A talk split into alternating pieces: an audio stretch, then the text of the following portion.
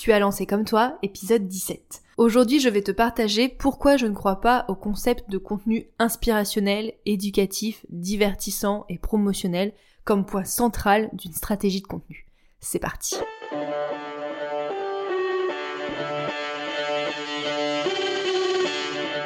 Hello, bienvenue dans Comme toi, le podcast pour créer une communication qui te ressemble. Tu veux attirer tes clients de cœur et vendre naturellement grâce à ta création de contenu authentique?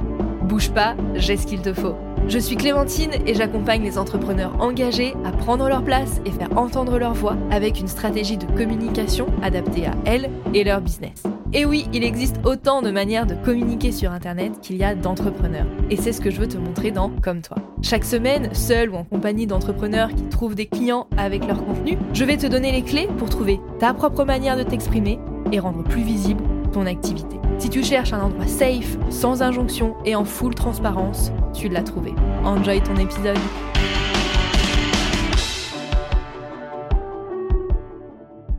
Hello, je suis très heureuse de te retrouver pour un nouvel épisode de Comme toi. Il y a certains concepts assez répandus dans l'univers de la communication digitale avec lesquels je ne suis pas vraiment en face.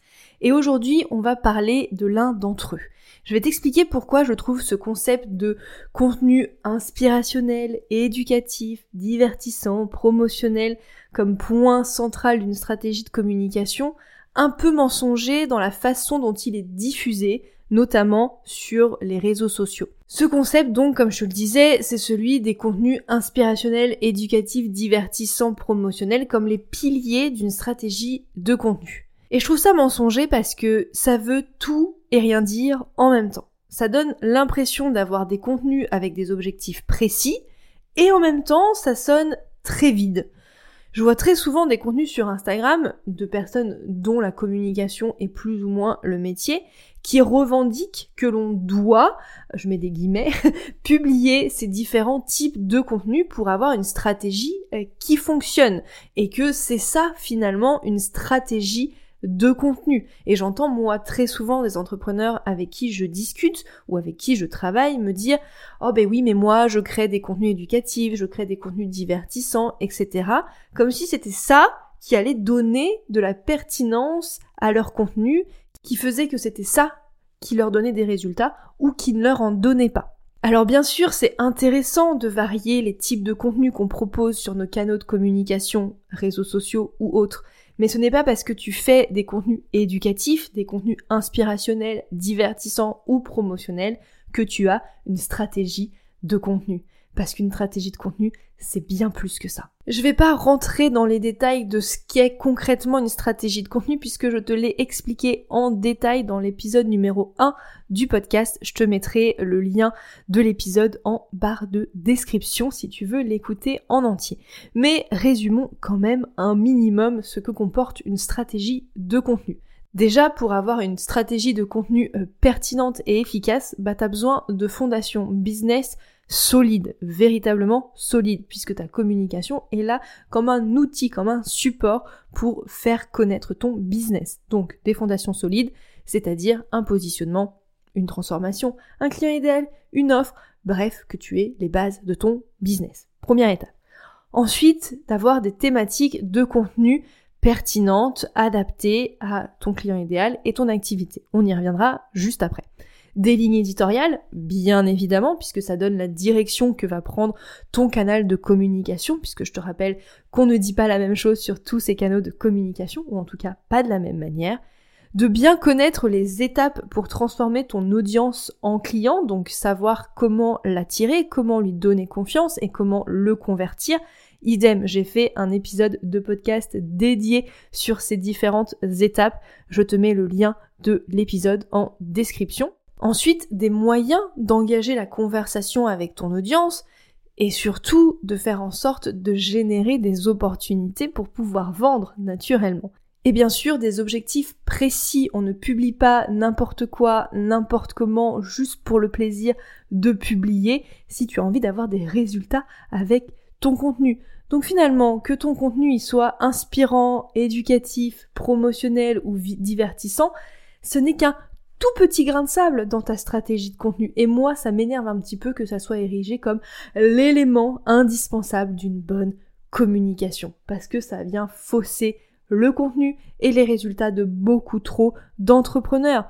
Parce que faire des contenus inspirationnels, des contenus divertissants, des contenus éducatifs ou promotionnels, bah ça n'aide pas spécifiquement à savoir ce qu'on raconte. Ça t'aide pas à connaître les besoins de ton audience. Résultat, bah il y a beaucoup d'entrepreneurs qui vont s'arrêter à ces formes de contenu et qui vont oublier le fond en se disant c'est bon, j'ai fait du contenu divertissant, du contenu éducatif, inspirationnel ou promotionnel et j'ai fait mon taf. Mais en fait, c'est pas la forme qui te permet de vendre et de trouver des clients avec ton contenu, c'est le fond, le fond de ton contenu qui te permet d'attirer les bonnes personnes et de réussir à vendre sans forcer de manière naturelle.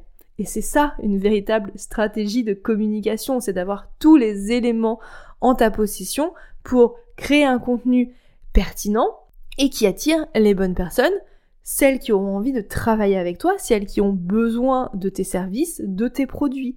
Ce n'est pas simplement de faire du contenu fun, de faire du contenu éducatif, de faire du contenu qui inspire ou qui va promouvoir tes offres. Oui, ça en fait partie. Oui, c'est un petit grain de sable. Mais ce n'est pas parce que tu fais du contenu divertissant, du contenu éducatif, inspirant ou promotionnel que tu as une stratégie pertinente et que tu as une stratégie qui va te permettre de trouver des clients. C'est un tout petit élément. Vraiment pas euh, THE raison d'une stratégie qui fonctionne. Comme je te le disais en intro de cet épisode, ça veut tout et rien dire un contenu divertissant. C'est mon métier la stratégie de contenu et pourtant, eh ben quand tu me dis ça, je n'arrive pas à voir ce que tu veux dire par un contenu divertissant. Enfin, non, bien sûr, je peux te partager plein d'idées de contenu divertissant. Faire un quiz, proposer un mot fléché, un mot mêlé, ou encore faire une vidéo roulette où les gens vont faire pause pour avoir une citation, un défi. Bref, effectivement, il y a plein de façons de faire du contenu divertissant. Mais tu vois bien que là, je te donne des façons, une forme de contenu. Je te dis pas ce que je vais dire concrètement. Et donc, poser dans euh, tes idées, je fais euh, lundi Y euh, un contenu divertissant, bah en fait ça t'aide pas à savoir vraiment ce que tu vas dire et savoir concrètement de quoi tu vas parler. Parce que c'est pas un pilier de contenu. Ça te donne la forme de ton contenu, mais ça ne te donne pas l'angle de ton contenu. Et un pilier de contenu ou une thématique de contenu, moi je l'appelle une thématique de contenu, ça te donne l'angle de tes contenus. Ça t'indique de quoi tu vas parler, ça t'indique quel est le sujet que tu vas aborder. Ça te donne une direction pour traiter une idée. Là aussi, il y aurait beaucoup à dire qu'à ma façon de voir les thématiques, piliers de contenu, appelle ça comme tu veux, elle est très différente de ce que l'on peut voir habituellement quand on euh, lit des contenus sur euh, ce sujet d'autres personnes qui font de la communication. Si tu veux que je te fasse un épisode dédié de podcast sur le sujet des thématiques et de ma vision des thématiques, et eh bah ben, dis-le moi, euh, viens me mettre un message sur Instagram ou par mail en me disant oui, je veux un épisode sur tes thématiques de contenu et je t'expliquerai ça plus en détail, mais c'est pas le sujet de cet épisode. Mais en gros, pour résumer, un pilier de contenu, comme je te le disais juste avant, une thématique de contenu, c'est un angle d'attaque pour tes idées, c'est une façon dont tu vas aborder tes idées, c'est des grands sujets de contenu que tu vas aborder dans tes publications. Moi, je conseille à mes clientes d'avoir entre 4 à 5 thématiques piliers de contenu pour avoir assez de matière euh, pour faire différents contenus et ne pas toujours parler de la même chose, en tout cas d'angler toujours ces idées de la même manière. Pour te donner un exemple, personnellement, dans mes thématiques, j'ai une thématique qui s'appelle avoir un contenu pertinent et savoir s'organiser dans son contenu. Ça me permet d'avoir deux angles différents pour aborder mes idées et pouvoir bah, proposer une idée de plusieurs façons différentes finalement. Et à l'intérieur de ces piliers thématiques de contenu, bah oui, je peux décider de faire des contenus inspirants, des contenus promotionnels, des contenus éducatifs, des contenus divertissants. Mais au final, bah savoir que je fais un contenu divertissant, promotionnel, bla bla bla, bah ça me donne simplement une idée de ce avec quoi j'ai envie que mon audience reparte. J'ai envie qu'elle reparte soit avec un contenu qui l'inspire, soit avec un contenu qui l'éduque, soit avec un contenu qui la divertit, soit avec un contenu qui va bah, lui promouvoir euh, mes services, mes produits, bref, mon offre. Donc ça me donne un petit peu l'objectif, mais ça me dit pas ce que je vais raconter et ça me dit pas dans quelle manière je vais traiter mon idée, je vais traiter le sujet que j'ai envie euh, d'aborder. Et en fait, ça va de pair. L'objectif, c'est hyper, hyper important. Comme je te disais, on ne fait pas un contenu sans savoir pourquoi on le fait. Et c'est donc hyper important que tu saches euh, quand tu vas rédiger ton contenu, avec quoi tu as envie que ton euh, audience reparte en ayant lu, écouté, etc. ton, ton contenu. Mais ça vient aussi avec ce que tu vas raconter. Parce que si tu te dis juste, oh bah je veux que mon audience reparte avec un contenu inspirant, d'accord, mais à propos de quoi? À propos de quoi tu peux l'inspirer? Et surtout, si tu as une vraie bonne stratégie, un contenu inspirant peut se transformer en contenu éducatif ou en contenu divertissant et même en contenu promotionnel puisque encore une fois quand tu sais comment parler à ton audience et quand tu sais quoi lui dire et comment jongler avec tes thématiques de contenu, bah c'est plus facile de réutiliser tes idées. Donc finalement, inspirationnel, éducatif, divertissant, promotionnel, ça peut correspondre à ton objectif de contenu. Ça ne te dit pas qu'est-ce que tu postes vraiment, mais ça peut euh, t'aider à définir l'objectif de ton contenu. Parce que c'est hyper important que tu saches pourquoi tu fais ton contenu, c'est quoi l'objectif de ton contenu, pourquoi est-ce que tu postes cette publication Instagram, pourquoi est-ce que tu rédiges cet article de blog, pourquoi est-ce que tu enregistres cet épisode de podcast? Avec quoi les personnes qui vont lire, écouter, regarder ton contenu vont-elles repartir? Et si aujourd'hui je devais ranger dans une de ces quatre catégories l'épisode que tu écoutes en ce moment, je dirais éducatif parce que je t'apprends quelque chose ou en tout cas je te partage ma vision des choses et donc je vais te permettre de peut-être changer ta propre vision des choses.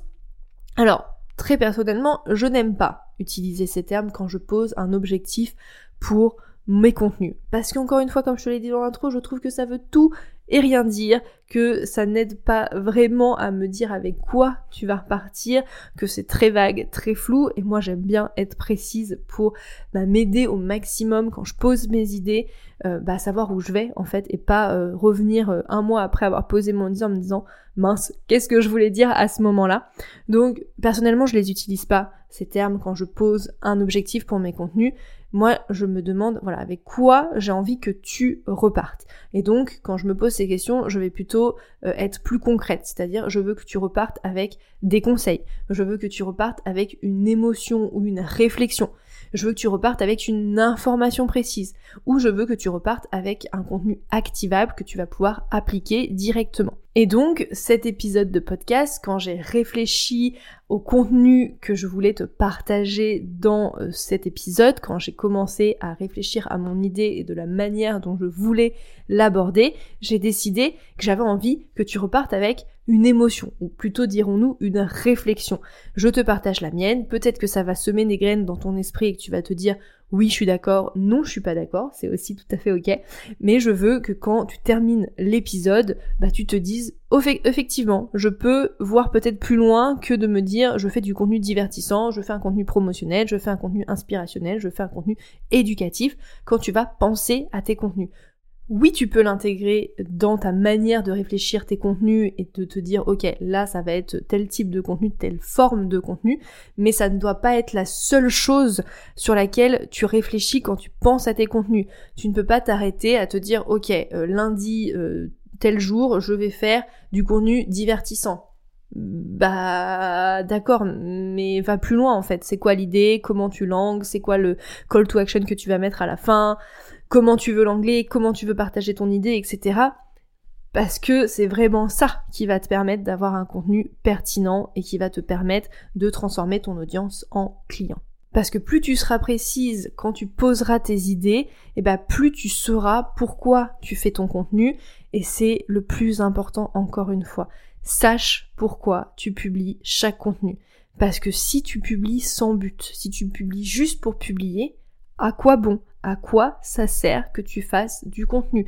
Alors encore une fois, là je m'adresse à des entrepreneurs qui ont envie d'utiliser leur contenu comme un levier pour leur activité, qui veulent utiliser cette technique-là pour trouver des clients. Si ce n'est pas du tout, du tout, du tout ton objectif, eh ben feel free en fait, euh, poste ce que tu veux, ne te prends pas la tête puisque de toute façon c'est pas comme ça que tu développes ton activité. Donc pas de problème.